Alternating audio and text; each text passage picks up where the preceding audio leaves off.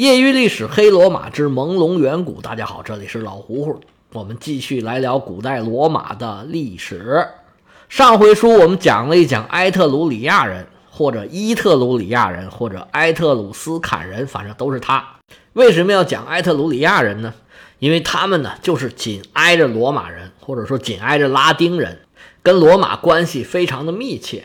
实际上，现在这个拉齐奥大区整个。台伯河右岸的地区，那个时候都是埃特鲁里亚人占据的。这个面积呢，大概占到现在拉齐奥大区的大概三分之一左右。而北部的山区又不是拉丁人的活动范围，他们的范围啊，只在沿海那一段儿大概也就相当于现在拉齐奥大区的五分之一的面积左右。别的不说，咱们就单从控制的面积来说，这个埃特鲁里亚人就比拉丁人控制面积要大得多。因为在拉齐奥大区，这只是埃特鲁里亚人活动的比较小的一部分，更大的部分呢是他在托斯卡纳地区，那里才是托斯坎人的大本营，就是埃特鲁里亚人的大本营，他们又叫托斯坎人嘛。不过埃特鲁里亚人尽管势力比拉丁人要大，所谓财雄势大呀，生意做的也更大，也更有钱，但是罗马呢始终保持着一个拉丁的特色，虽然方方面面都有影响，但是他始终。没有改变主流文化的这个拉丁人的基调，就算王政时期的后期国王都是埃特鲁里亚人，但是罗马的风俗仍然是罗马的风俗，是拉丁的风俗。回过头来，我们再说这位卢基乌斯·塔克文·普里斯库斯，也就是老塔克文，听从自己媳妇儿的劝告之后，打听好了罗马的情况，带着家小，赶着牛车。朝着罗马方向就开始前进。塔克文家早就是著名的大财主了，家大业大，想要搬家呀，不是一个很容易的事儿。他这回去罗马是下了大决心的。不用说那个时候，现在我们任何一个人，不管你是大家族是小家庭也好，想要换一个城市生活，都不是那么容易的事儿。更何况是两千多年前那么一个大家族了，这队伍啊，浩浩荡荡啊。排了老长，除了家庭成员之外，还有他的奴隶、家人、门客，可不老少人呢。那位说他们坐什么车呀？坐什么车？什么车也不坐，就是走路走着过去。可能这些女眷呢，都坐在牛车上；这些男的主人们可能有马骑。一般的这个门客啊、奴隶啊，就都走路吧。这个老塔克文跟他的妻子塔纳奎尔带着队伍走在最前头。对这个新生活充满向往，有点兴奋呐，有点焦虑。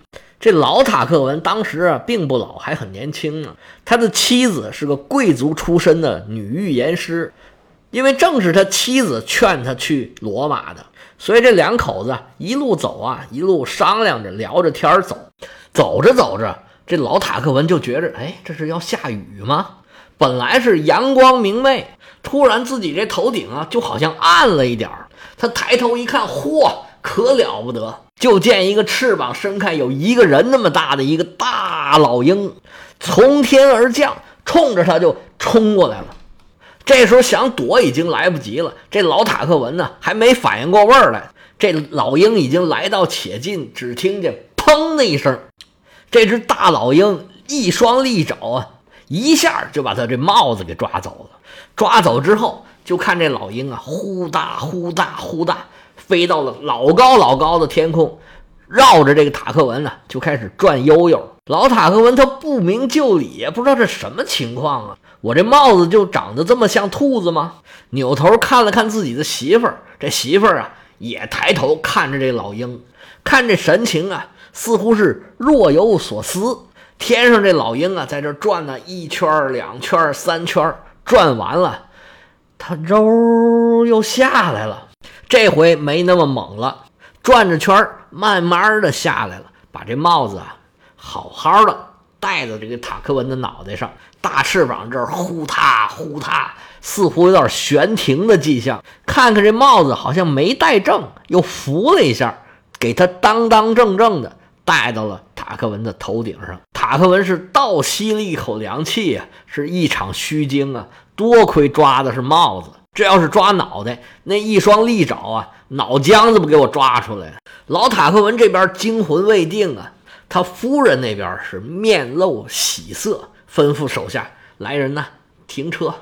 大队人马停下来，夫人下车，端端正正的给塔克文是深施一礼，说：“恭喜老爷，贺喜相公，您呐，这是有大出息了。”说完这番话，上车继续他们的行程。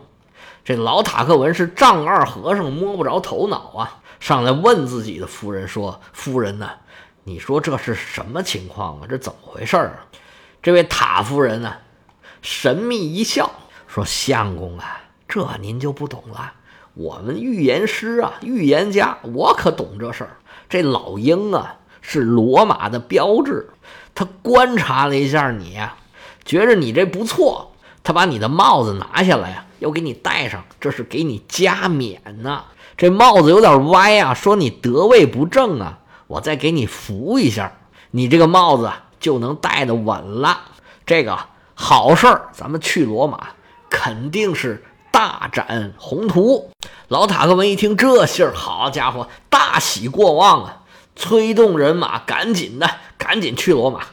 不行了，不行了，我等不了了，赶紧去！一路上是饥餐渴饮，小行夜宿，非止一日，就来到了罗马。塔克文一到罗马一看，嚯，就这破破烂烂、土了嘎叽的，他还不如我们原来家呢。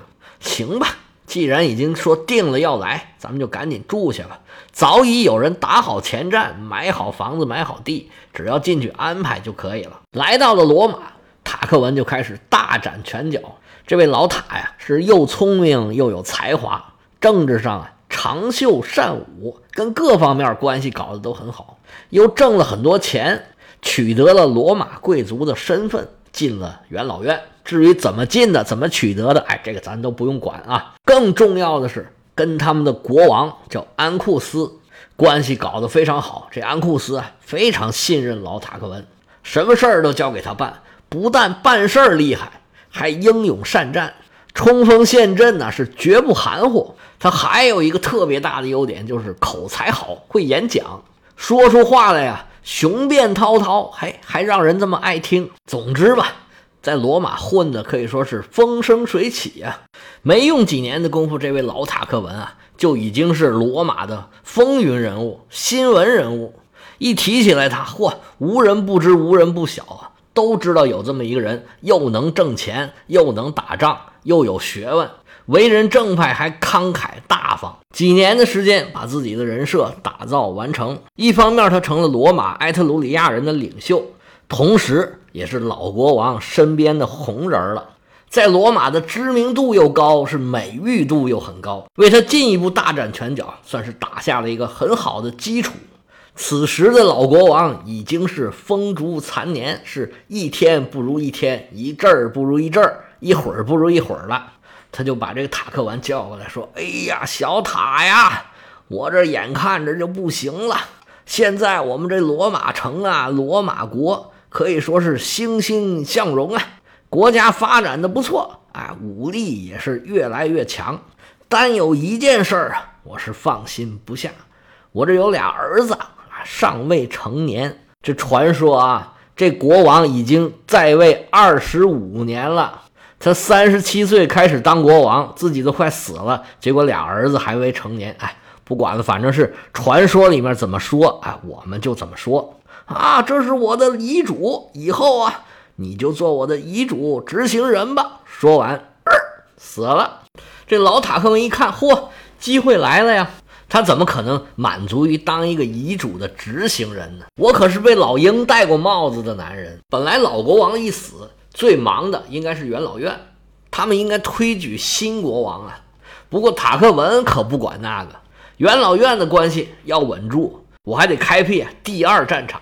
这时候啊他就甩开他的嘴皮子，在整个罗马各个人群聚集的地方啊，开始了一串巡回演讲。他的努力没有白费啊。终于当上了国王，至于怎么当上的，哎呀，大家就不用这么在意了。反正说什么的都有，有的说是公民直接推举他当国王，也有说元老院在公民的压力之下选了塔克文做国王，甚至有人说是他谋杀了原来的老国王安库斯，自己在埃特鲁里亚人的推举之下当上了一个新国王。新官上任三把火呀，新上任的国王肯定要先抖抖威风。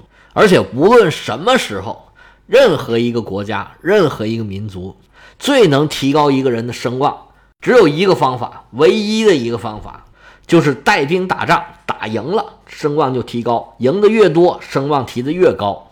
如果能够征服新的领土，那声望就更高了。老塔克文这么聪明，他不可能不明白这一点啊！他一上任就开始组织自己的军队，周边到处征伐一番。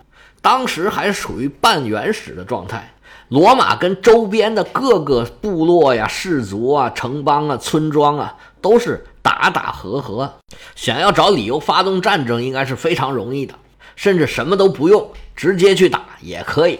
传说中说他打赢了几场对萨宾人的战争，扩张了势力。还有一样很重要的，当时的战争啊，其实就是抢东西。其实贯穿罗马整个历史时期的所有的战争，都是伴随着掠夺。可以说，罗马的历史就是一个抢劫和变相抢劫的历史。这也是为什么我说它是黑罗马的一个原因。抢回来东西干嘛呢？大兴土木。我们以前说过，罗马是特别重视基础建设的一个国家。不过，我们盘点盘点前面四位国王啊，应该都没有这个条件。首先，这个罗慕洛斯一上来，他就先忙着打仗去了，安全问题还没解决，其他都是还没排上呢。第二任努马是整章建制，稳定社会，稳定人心。当时搞基础建设应该没什么条件，而且他也不会。那么第三代、第四代国王啊。看起来啊，相对比较平庸一点虽然也有后世传说这种所谓的丰功伟绩，不过好像也就是继承前人的遗志而已，没有什么开创之功。到了老塔克文这儿可不一样了，他一到罗马呀，就看罗马不顺眼。虽然条件哪儿哪儿都不错，但是怎么这么破呢？按照当时的时间是公元前七世纪，公元前六百多年，就是中国大概是春秋时期，那个时候啊。所谓东方的国家，不是说中国啊，是说像埃及啊、巴比伦的这些国家，已经发展出非常灿烂辉煌的文明了。小亚细亚和希腊的发展也已经开始启动了，算是初具规模吧。当时波斯帝国还没有兴起，雅典呢也处于萌芽、是孕育的状态。当时在希腊经济和文化上比较领先的是柯林斯，而传说中塔克文正好是柯林斯的后代。哎，这个线索就接上了吧？当时的埃特鲁里亚的发展水平比希腊要低上了不少，而罗马跟埃特鲁里亚比起来又差上了很多。罗马在当时啊，处于一种非常简陋的状况。我们以前讲过，罗马有很多湿地。台伯河经常是泛滥成灾，罗马人都是住在山上，所以才有七丘之城这种说法。实际上，罗马呀远远不只有七个山丘，而且他这七个山丘的说法呢，我们之前说的呢只是其中的一个说法。不过这个呢也没什么意义，所以我也就不多说了，就按照惯常的说法，大家就这么理解吧。老塔克们一上台就把目标对准了各个山中间这几块湿地。他这个大兴土木啊，就从大兴土开始。这位新上来的国王的工作内容就是沼泽变良田。他怎么弄呢？就是挖了很多水渠、水道，有明的有暗的，把原来沼泽里的水啊，通通排进了台伯河。这一下子一举好几得呀！我们以前说过，罗马一个很大的问题就是它有瘴气。这瘴气怎么来呢？就是这些水，每年河呀泛滥的到处都是，这水啊退不下去。淤积起来就成了瘴气了。把沼泽里的水排掉啊，可能不能全部解决这个问题，但是可以解决很大的问题，改善空气质量，提高老百姓的健康水平，这是第一德。还有就是把水排出去之后啊，这些沼泽变成农田了。作为农民的罗马人突然多出这么多土地来，那是大喜过望啊！赶紧上去种地去。那位说有这么多好处，那罗马以前他怎么为什么不修呢？是他们不知道吗？这个呀，非不为也，是不能也。我这上嘴唇一碰下嘴唇，叭叭叭几句话就出来了。但是要搞水利工程啊，哎呀，谁不知道啊？这是最难的，工程量浩大，又花钱又花人力。还需要技术，还需要经验，少哪样你都干不成这事儿。到了老塔克文这儿啊，各方面应该配合的差不多了。罗马建成也有一百多年了，攒钱啊也没少攒，因为他们经常打仗啊，经常能打赢，所以也没少霍霍别人，没少抢东西，已然是积聚了一些财富，有钱可以花了。这个时候，罗马人口也逐渐多起来了，那也有人力来干这些事儿了。这位老塔国王啊，还想了一招，就是让士兵。来干这些活儿，这一来可以说开创了罗马士兵搞工程建设的一个先河。从此以后，罗马战士啊，逢山开路、遇水叠桥，这都是家常便饭。挖个沟啊，修个墙啊，搭个帐篷，这就是日常工作，一会儿就能办成。不过这都是后话了。这个时候，罗马人还不会搞这些东西。他们虽然以前也盖过城墙、修过桥，有所谓的造桥团。但是这工程技术可不是一天两天就能学得会的，你现研究他也不赶趟了。而且水利工程啊，还不比别的工程，所谓水火无情啊，让河改道，让水顺顺利利的流进河里、流进海里，哎呀，这都不太容易。而且呢，你没有经验、没有技术，还容易出危险。不过这老塔国王胸有成竹，说我们呢，埃特鲁里亚人，别的咱不说啊。干工程绝对是一门灵，等我给你请几位工程师来帮我们干这个工程。于是他就从埃特鲁里亚呀找来了很多这个工程师。很快，这些长头发的埃特鲁里亚人就出现在罗马城的各个部分。老塔克文有钱，钱花到了，这些埃特鲁里亚人就开始给他推磨了。那时候罗马人特别的老实。又淳朴是又肯干，学东西学的真快！三下五除二，这工程啊就给搞完了。当然了，可能费了很长时间，费了很大力气，咱也没有必要这么细讲。这水是排出去了，土地也露出来了很多。不过有一点，按照这个工程的需要啊，排水口很多都设在原来的市中心叫帕拉丁山的山脚之下，而且这块呢，这个水也排出去了。露出来一块平地啊，坑坑洼洼，到处都是排水渠。排水渠就是下水道啊，这里面什么都有啊。大家可以想象一下这个状况：上面就是一个 CBD，还不是 CBD 了，CPD，哎，中央政务区，所有的国王元老就在那儿办公。底下就流着从各个山头冲下来的、散发着各种各样气味的这种下水道里边的水。这可以说是又不好看又不好闻，对身体健康也是非常的不利。那怎么办呢？